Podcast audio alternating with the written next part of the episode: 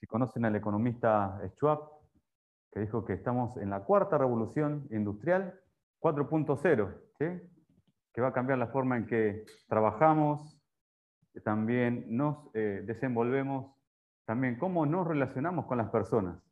Y veo que en esta iglesia están usando bien la tecnología. Así que estamos aquí, eh, presencial, algunos, y también en, sus casas están también escuchando este momento, eh, esta hermosa reunión que han tenido al, principio. Eh, yo estuve temprano en la mañana, así que había mucha gente conectada, abriendo sus Biblias, también en sus casas, y tremendo privilegio poder estar aquí, en este lugar, y poder ser de bendición. Eso es lo que más quiero, es por lo que el Señor me rescató, es para poder ser de bendición para otros. Como dijo eh, Willy, somos compañeros en la misma escuela hace tantos años que estamos juntos trabajando, pero nos conocemos también en Argentina, hemos conocido cuando yo estaba en Paraguay como misionero de Palabra Vida en Paraguay, así que también tuve la oportunidad de, estudiar junto con Juan Pimul, así conozco toda su familia, así que es como que somos, somos la familia, ¿no? Algo así. Somos, aunque él es un poco anglosajón, yo soy más eh, quizás más autóctono en Argentina, pero somos, tenemos la misma, la misma sangre, ¿sí? Así que, sí, la tierra de Messi, soy de Rosario, ahí. Eh, yo le enseñé a jugar, pero él lo perfeccionó, ¿sí? Ese, es el tema, ¿sí? Así que muy bien, es un privilegio, como dijo también, eh, nombraron a mi hijo Matías el primogénito, porque tengo varios más. Él es mi guardaespaldas, pero hoy vino también como comensal, ¿no? Porque después de aquí tengo que, tengo que llevarlo a comer, y así que, y él es eh, muy buena cuchara, como decimos aquí en Panamá. También, bueno, estoy casado casi 16, años con mi esposa Betsaida, ella es de aquí, de Panamá, así que nos conocimos allá estudiando en Argentina. Viajamos a, Chile también, eh, tuvimos la oportunidad de poder estar eh, sirviendo en los campamentos de jóvenes. Y bueno, Dios nos unió, que Palabra Vida, ¿no es cierto?, los junta y los une de todos, de todos lados. Eh, los que ya conocen lo que es el ministerio. Eh, y, es, una oportunidad también para poder estar en este lugar. Muy bien, eh, estoy casado, tengo tres hijos, Matías, Tiara y Laura, ¿sí? Matías y Tiara nacieron en Paraguay y Laura nació aquí en Panamá. Dios nos ha llevado muchos, a muchos lugares para poder servirle y también para poder conocer muchas personas. ¿sí? Así que yo iba a comenzar eh, quizás contando un poco eh, con respecto a esta pregunta. ¿Qué te motiva? ¿Mm? ¿Qué nos mueve? ¿Qué nos impulsa a hacer lo que hacemos? qué, nos activa ¿sí? a levantarnos en la mañana y hacer lo que en realidad estamos haciendo? ¿Mm? ¿Cuál es ese motor que nos lleva hacia adelante ¿Mm? y a continuar? Como dije también, eh, si bien alguien me invitó, alguien pensó en mí, dice la Biblia que lo vil y lo menospreciado de este mundo escogió Dios. El hecho de que yo esté aquí es porque Dios pensó en mí. Él me escogió. Él escogió lo vil y lo menospreciado de este mundo y ahí me escogió a mí. Y seguramente también a ti, porque así es. Nos escogió para, para ser de testimonio y compartir este mundo que tanta necesidad tiene del Evangelio. Conocí a Jesús como mi Salvador cuando era, tenía 18 años. Eh, antes de conocer a Jesús tenía problemas con, con todo el mundo. Eh, cuando alguien se acercó a mí y me dijo, eh, joven, usted tiene problemas con el alcohol. ¿Cómo así? ¿Cómo voy a tener problemas con el alcohol si yo y el alcohol somos amigos, vamos a todos lados? ¿Qué problema voy a tener con él? Si la estoy pasando bien. En realidad el alcohol era una, una consecuencia de mi pecado ¿no? y también mi, mi, mi lejanía del Señor. Así que ahí entendí de que mi vida estaba perdida, estaba, estaba totalmente eh, esclavizado de, tantos vicios, pero gracias a Dios, gracias, eh, alguien se acercó y me compartió el mensaje, el mensaje de la cruz. Yo puedo vivir una vida diferente. Dios sigue cambiando algunos aspectos de mi vida y, sigo madurando, ¿no? Ya tengo 45 años eh, creo que soy el más hijo de todos los que están aquí. pero juego al fútbol, sí, bastante. Todavía. Entonces, eh, Dios me ha llevado eh, a muchos lugares para poder compartir el Evangelio. Entonces, ¿qué te motiva nuevamente? Quiero que meditemos y, también eh, reflexionemos en esto. ¿Por qué, ¿Por qué hago lo que hago? ¿Me obligan a hacerlo? ¿Es que tengo que hacerlo? Si yo no lo hago, nadie lo va a hacer. ¿Qué te motiva? ¿Qué nos motiva? Así vamos a, a tener un, un, momento de oración para que Dios pueda hablarnos a nuestras vidas en esta mañana y que podamos salir desafiados. Vamos a orar. Señor, una vez más te damos tantas gracias por la hermosa oportunidad que nos da de estar aquí todos juntos. Gracias, Señor, porque eh, pensaste en cada uno de nosotros hoy. Y Padre amado, eh, en esta hermosa mañana, pedirte que nos, estés, que nos estés hablando. Queremos escuchar tu voz. Necesitamos escuchar tu voz. Y si hay alguna cosa que debo dejar, debo cambiar, Señor, danos la fuerza para poder hacerlo. En el nombre de Jesús oramos. Amén.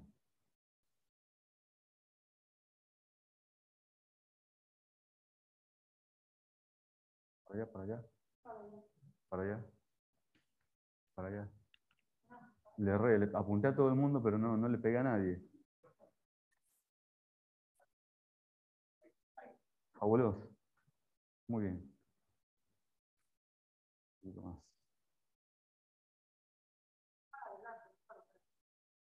Ahí. Porque veo que el alemán, el economista, me quiere matar, tanto. Sí. Muy bien. Fabuloso. Sí, fabuloso. Es que solamente puedo hacer una cosa a la vez. No sé. Yo creo que todos los hombres tenemos esa posibilidad. De hacer una cosa a la vez. Muy bien.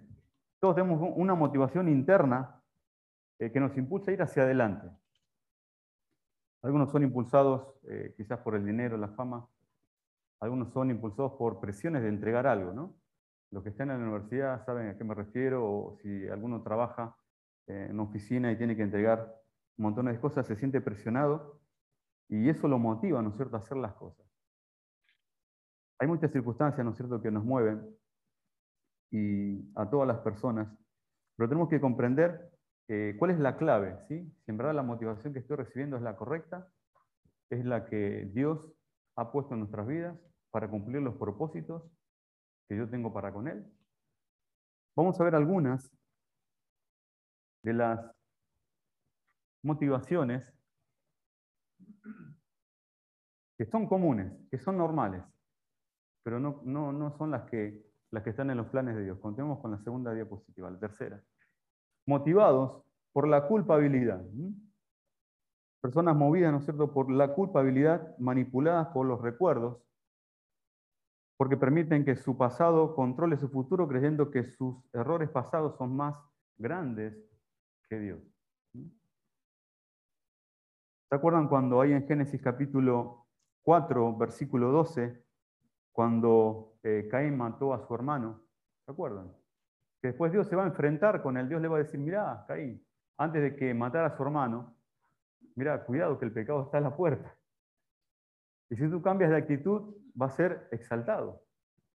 Es interesante, ¿no? Porque Dios mismo estaba exhortándole al mismo Caín antes de que cometiera la locura que cometió.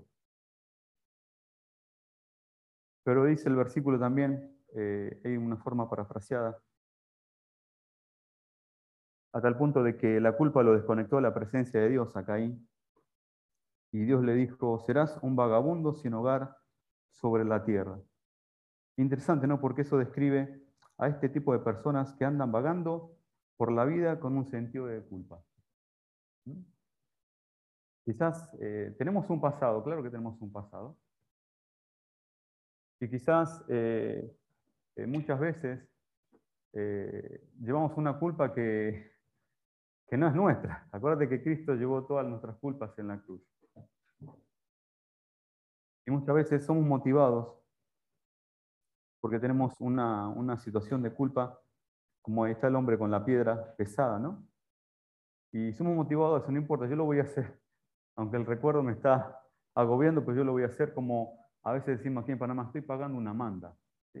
Así no es, eso no es la vida cristiana.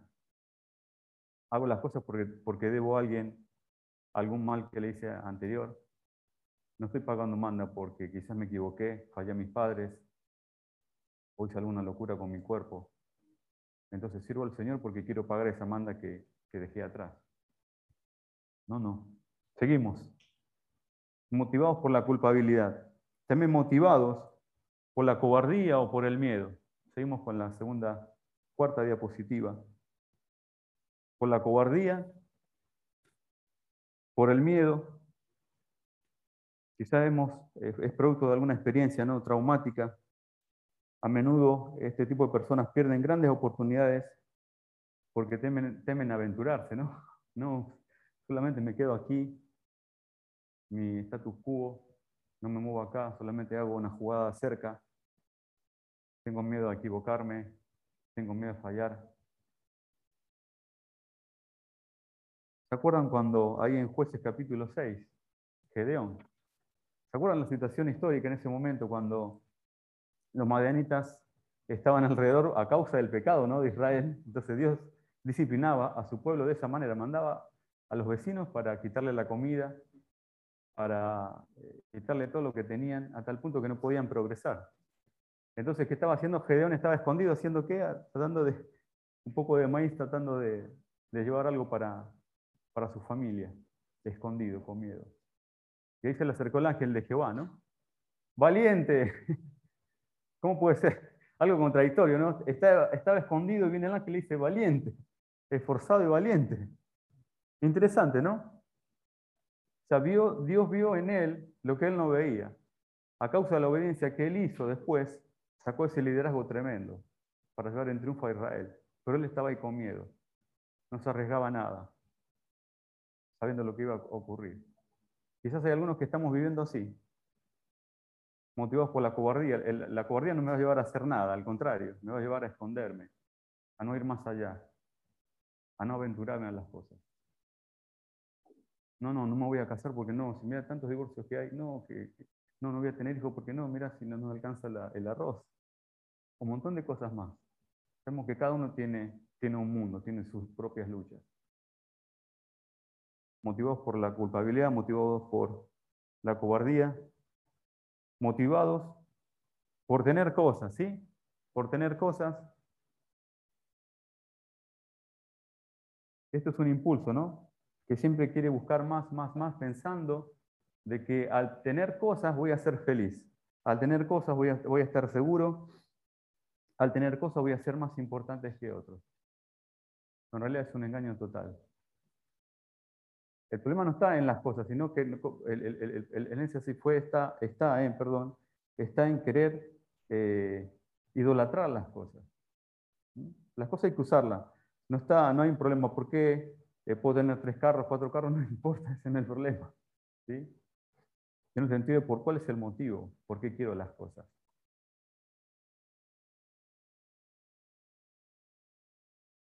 Cuarto, motivados por los comentarios, ¿no? Somos, eh, nos encanta que nos digan, está todo bien, un like, ¿sí? Nos hacemos adictos a los me gusta. No sé si se acuerdan, ¿se acuerdan cuando eh, Facebook, cuando como apenas comenzó, había una manito así, otra manito así, ¿se acuerdan? Ahora esa manito así no está. ¿Cierto? No sé si se fijaron. Solamente hay algunas caritas ¿no? que ponen así como que triste o está enojado por algún comentario o por alguna imagen o por algún video que han colocado. Pero la manito así ya no está, al que no me gusta, porque la gente se ofende. Entonces sacaron esa, manito. Siempre hay solamente así. Me gusta. ¿Por qué? Porque somos sensibles a eso. A veces somos sensibles a esas cosas, pero no, somos sensibles a que, a que mi pecado ofenda a Dios. Estamos en una generación a veces eh, de cristal. Todo no ofende, pero no pecar. Por eso, lastimosamente, eh, muchos estamos motivados por los comentarios, o por ser aprobados por la, por la gente. Es más, hay personas adultas que todavía siguen buscando la aprobación de sus padres, queriendo agradarle, queriendo hacer esto, queriendo que me dé un like, caerle bien. Si bien la Biblia dice, honrad a vuestros padres. Pero siempre hay una, hay una adicción a esto. Aparte que estamos en, en la 4.0, ¿sí? la revolución industrial, la cuarta revolución industrial, la tecnología. A mí siempre me, mete goles, ¿no? Porque siempre estoy con... Quedo mal muchas veces. Pero si estamos motivados por, esta, por el tema de los comentarios o la necesidad de ser aprobados por, por la gente, eh, tarde o temprano eso va a hacer que sigamos a la multitud. Y cuando seguimos a la multitud vamos a perdernos en ella. Entonces esto tiene, tenemos que determinar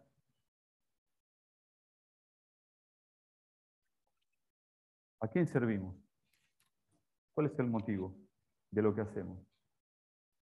Para tener en cuenta esto, ¿cuál es la verdadera motivación? Tenemos que ver primero quién. ¿A quién sirvo? ¿Quién, quién debe mover mi vida? ¿Quién debe impulsarme a hacer lo que hago? Servimos al dueño del mundo. Vemos con la otra diapositiva. ¿sí? Servimos al, dueño del mundo. Lo hacemos por lo que es y luego por lo que hace. Esencialmente por la sangre de Cristo. Ahí en Salmo 50, versículo 11 y 12, si me pueden acompañar.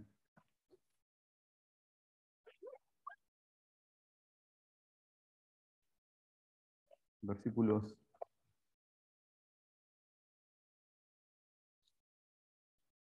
Fíjense lo que dice.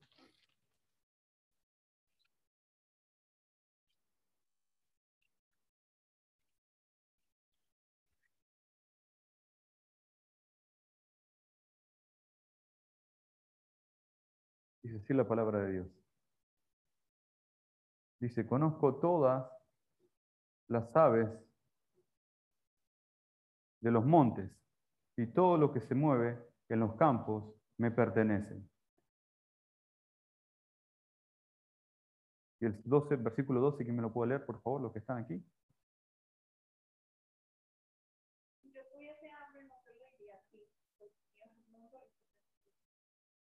Wow. Todo le pertenece a Él. También el Salmo 100, no vamos a leer, eh, sí, leer el Salmo 104. Fíjense lo que dice. Y después vayan buscando Efesios versículo 1 y 7, creo que está ahí.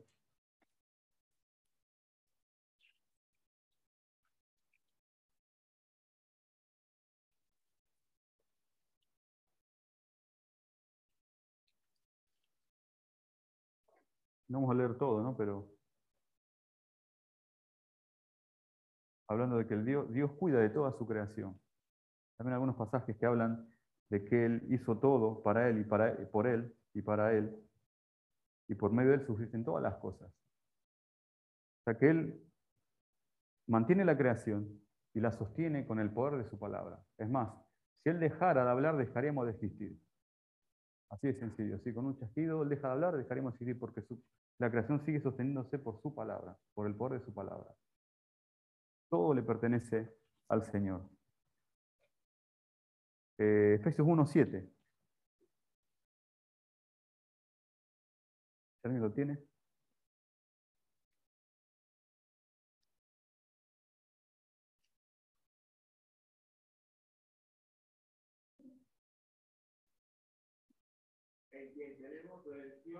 Sangre, el de. Muy bien. Redención, ¿no? Qué tremenda palabra, redención. Nos compró. ¿sí? Nos quitó, nos compró del mercado de esclavos para nunca más volver a ese lugar. Lo hacemos por lo que es y luego por lo que hace, esencialmente por la sangre. Hay muchos más versículos, ¿no? Que hablan de esto.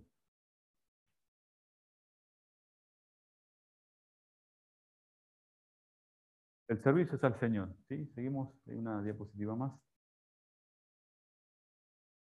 En cada acto de, de, nuestra vida debemos demostrar que Cristo es nuestro Señor y siempre nuestro servicio es a Él, no a nosotros mismos, no a nuestras propias motivaciones, sino Siempre Él es el centro de nuestra vida. Romanos 14, versículos 8 eh, y 9.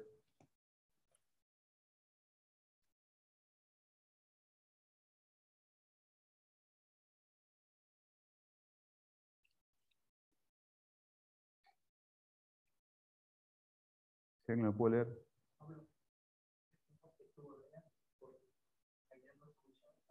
Ah, ok. Ah, fabuloso, dale. Ok. Dice así la palabra. Uh, acá hay más luz, qué bueno. 14. 14 versículos 8 y 9. Dice, pues si vivimos, para el Señor vivimos, y si morimos, para el Señor morimos. Así pues, sea que vivamos, el que muramos, del Señor somos, porque Cristo para esto murió y resucitó y volvió a vivir para ser Señor así de los muertos como de los que viven. ¿Mm? El servicio siempre es al Señor. Siempre es a Él. También 1 eh, Timoteo capítulo 6, versículos 14 y 15.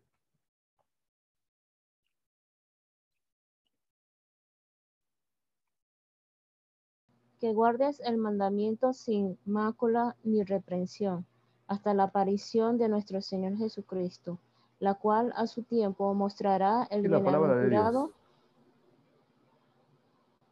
Que guardéis el mandamiento sin mancha, eh, sin máculas, eh, sin reprensión, hasta la aparición de nuestro Señor Jesucristo, la cual a su tiempo mostrará el bienaventurado y solo soberano Rey de reyes y Señor de señores. Servimos al Señor de señores. El servicio siempre es al Señor. Vamos con el segundo punto.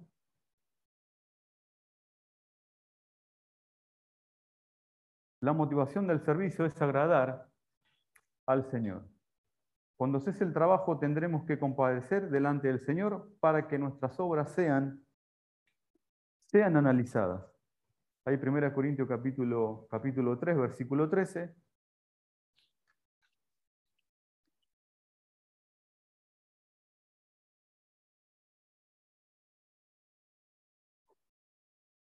Versículos bien conocidos.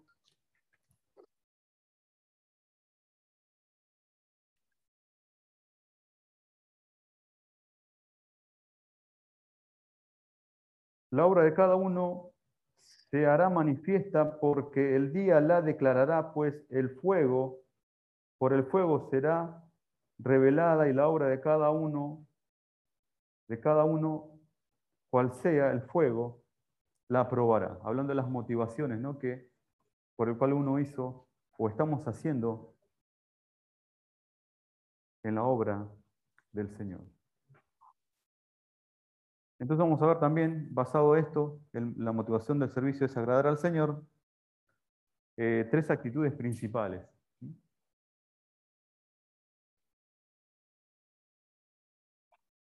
Espero que hayan tomado café porque mi voz hace que la gente se duerma. Sí. O, o no se acostaron temprano. Sí, velar. Es la mejor manera de trabajar para evitar el ser sorprendidos por el sueño o incluidos entre los que duermen. Hay 1 Corintios 16, versículo 13. Los pasajes después que lo tienen anotado.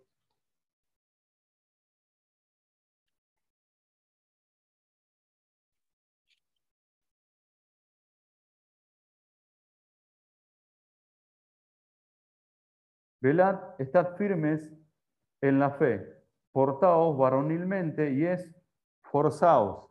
¿Se acuerdan el momento en que Jesús en el Getsemaní era su último momento antes de pasar por la cruz? Y él pidió a sus discípulos que, velaran, ¿no? que estén despiertos, alerta. ¿sí? Vino la primera vez y ¿cómo los encontró? Durmiendo. ¿sí? Vino la segunda vez, también los encontró durmiendo. Quizá en el, otro, en el otro salón donde están también están medio dormidos ya. Y la tercera vez que apareció, otra vez los encontró dormidos. ¿sí? Era una necesidad que él estaba, eh, que lo acompañaran, que velaran. ¿sí? Como dice ahí también en 1 Tesalonicenses capítulo 5, versículo 6. Creo que no lo anoté ahí.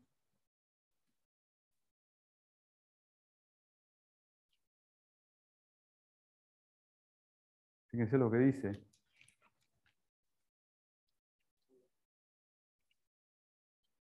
Cinco, seis. Primera de Tesalonicenses 5, Por tanto, no durmamos como los demás, sino velemos y seamos sobrios. El hecho de estar despierto, de estar alerta, si en verdad las motivaciones que estoy teniendo son las correctas, o son mías, o son del Señor o son de las circunstancias que me rodean, o son de la presión, de los amigos, de la familia. ¿Qué me motiva a hacer lo que hago? Debo estar despierto, debo estar alerta. También Colosenses 4.2, también vamos a, a fijarnos ahí.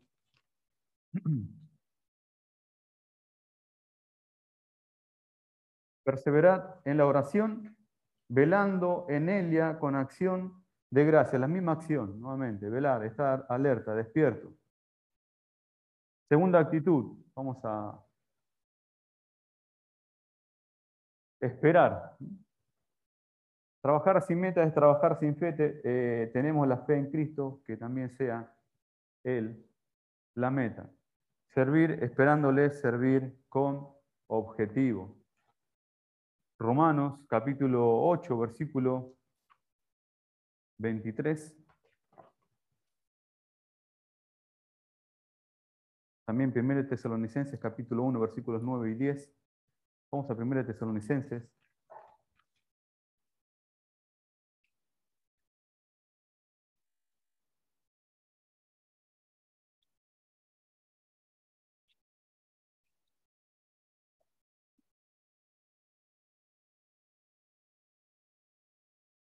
Uno, primera Tesalonicenses capítulo 1, versículos 9 y 10.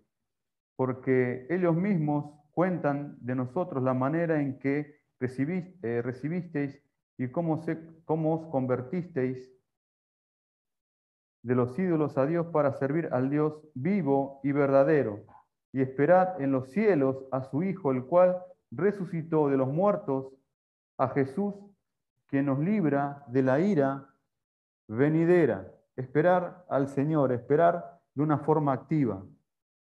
Esperarlo, no esperar con los brazos cruzados. En ese tiempo había personas que decía, bueno, el Señor, hay que esperar al Señor, el Señor está, por venir, entonces dejaban de trabajar, dejaban de hacer las cosas esenciales en su hogar, en su familia, y con los brazos cruzados, como esperando, ¿no es cierto?, que el Señor llegara. No es así, no es así. Algunos también se les llama que andaban desordenadamente, que no trabajaban, andaban metiéndose en problemas, situaciones eh, de murmuración y, y chismes. No es así sino esperar, ¿sí? Esperar, pero de una forma activa. Y también la última, dijeron, bien, la última, por fin. Obrar, ¿sí? Obrar. La mejor ocupación que podemos tener es la que se relaciona con la salvación. Primero para vivir en santidad y luego para hacer todo de acuerdo a los anhelos del Señor al fin sabremos que nuestra actividad en el Señor no ha sido en vano. Versículo conocidísimo, 1 Corintios 15, versículo 58.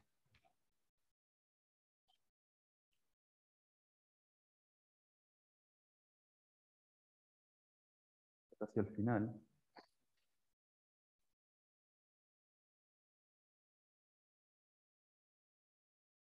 Así que hermanos míos amados, estad firmes y constantes creciendo en la obra del Señor siempre, sabiendo que vuestro trabajo en el Señor no es en vano. Trabajar, obrar, estar alertas,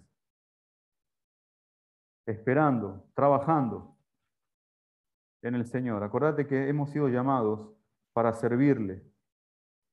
Hemos sido llamados a estar en su obra. También Filipenses, ahí Filipenses 2, me pueden acompañar ya.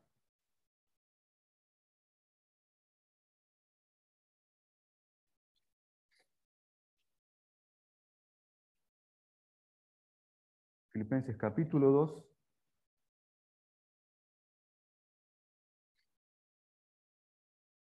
versículos 12 al 15.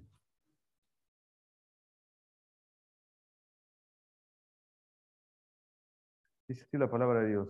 Por tanto, amados míos, como siempre habéis obedecido, eh, no como en mi presencia solamente, sino más ahora en mi ausencia, ocupaos en vuestra salvación con temor y temblor, porque el Dios es el que en vosotros produce así el querer como el hacer, como el, hacer por su buena voluntad. Haced todo sin murmuraciones y contiendas, para que seáis irreprensibles y sencillos hijos de Dios, sin mancha, en medio de una generación maligna y perversa, en medio de la cual resplandecéis como luminares en el mundo. Debemos seguir siendo luz en donde estemos, en nuestros trabajos, con nuestra familia, en el lugar donde estemos, somos cristianos 24/7. 24/7. No únicamente, eh, no, somos duales, no es que hoy estoy en la iglesia, alabo al Señor, que, que sí hay que hacerlo, claro. Pero después cuando llega mañana hay que trabajar, lunes, martes, miércoles, jueves, viernes. ¿Cómo es mi vida? ¿Cómo es nuestra vida?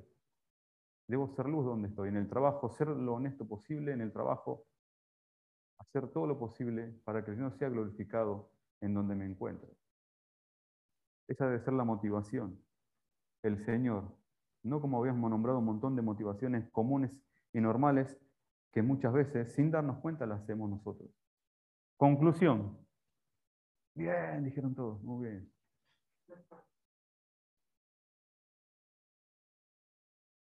El profeta Isaías, Isaías, creo que hay 40 y 49,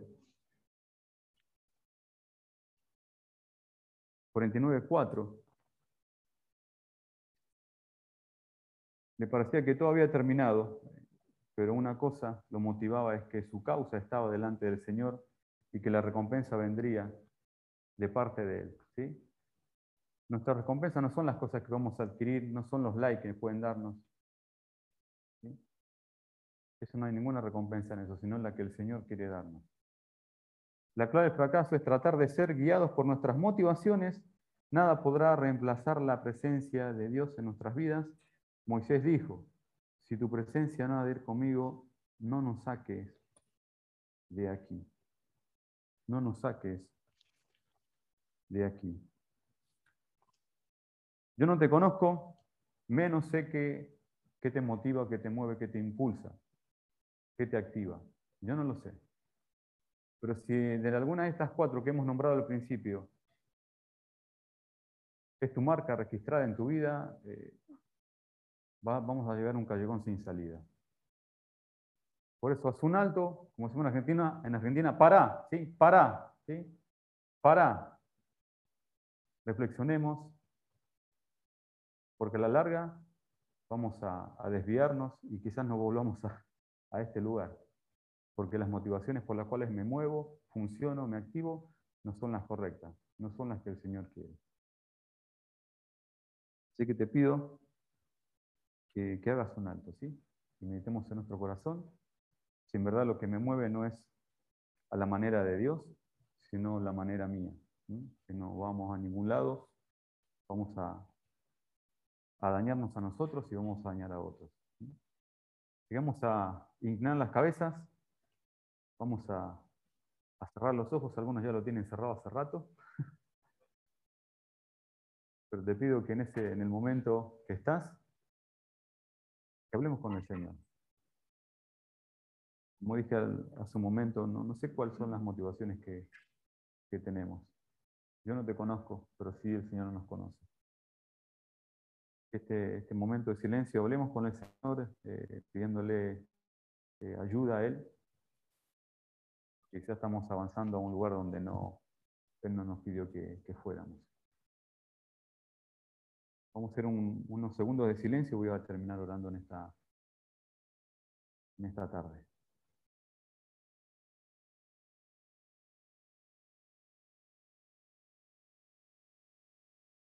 Padre amado, una vez más te damos tantas gracias por tu amor, tu misericordia, tu bondad, que es uno cada mañana. Gracias, Señor, porque nos permite estar aquí. Gracias porque eh, hemos despertado. Sabemos que en el mundo más de 200.000 personas no, no se han despertado y el hecho de que hoy estamos despiertos es por tu gracia, por tu misericordia. Una vez más, Padre amado, te damos gracias y ayúdanos, Señor, a encaminarnos hacia la motivación correcta, es la que tú deseas, Señor, y que es agradarte a ti. En tus manos dejamos este tiempo, síguenos hablando en este tiempo, en nombre de Jesús. Amén.